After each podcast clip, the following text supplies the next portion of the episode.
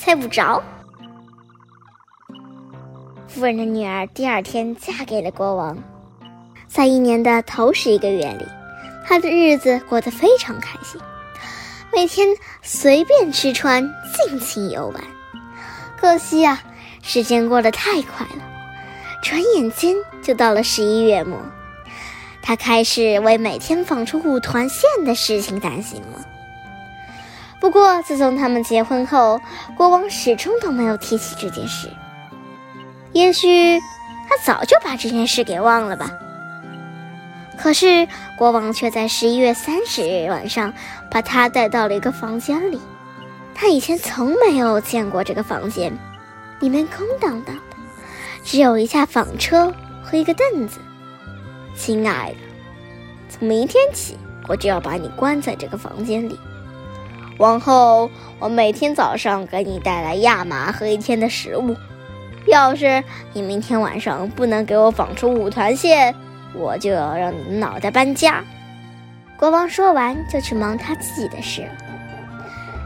唉，我怎么纺线都不知道，又没人来帮我，明天怎么能纺出五团线呢？国王走后，他越想越害怕，最后躲进厨房大哭起来。他正哭着。忽然听见了一阵轻轻的敲门声，他打开厨房门，瞧见了一个黑乎乎的小矮人。他的个子非常矮小，身后拖着一条长长的黑尾巴。小矮人盯着他，好奇地问：“你为什么哭得这么伤心呀？这跟你有什么关系呢？”“当然没有关系，可我很想知道你为什么要哭。”告诉你有什么用？我也得不到半点好处。那可不一定。小矮人说完，开始来回摇摆他的长尾巴。好吧，那我就告诉你，就算对我没有好处，也不会有什么坏处。于是他从五个馅饼的事开始讲起，一直讲到国王让他每天纺五团线的事。这有什么可愁的？我可以替你纺线。往后，我每天早上都会来到这个房间的窗口，把亚麻拿走，晚上再把纺好的线给你送回来。太好了！可你不会白白替我纺线吧？有什么条件吗？从明天起，我每天晚上来的时候都要让你猜我的名字，但每天我只给你三次机会。假如你到了十二月三十一日的晚上也猜不对，那你就属于我了。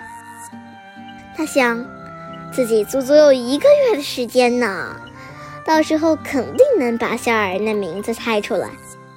于是他答应了他的要求。好的，我同意。那咱们就这么说定了。小矮人说完，摇了摇长尾巴，转身离开了。第二天。国王把他领进这个房间里，把亚麻和这一天的食物一起交给他。记住了，如果今晚放不出五团线来，你的脑袋就得搬家。国王说完，转身走出去，把门锁上了。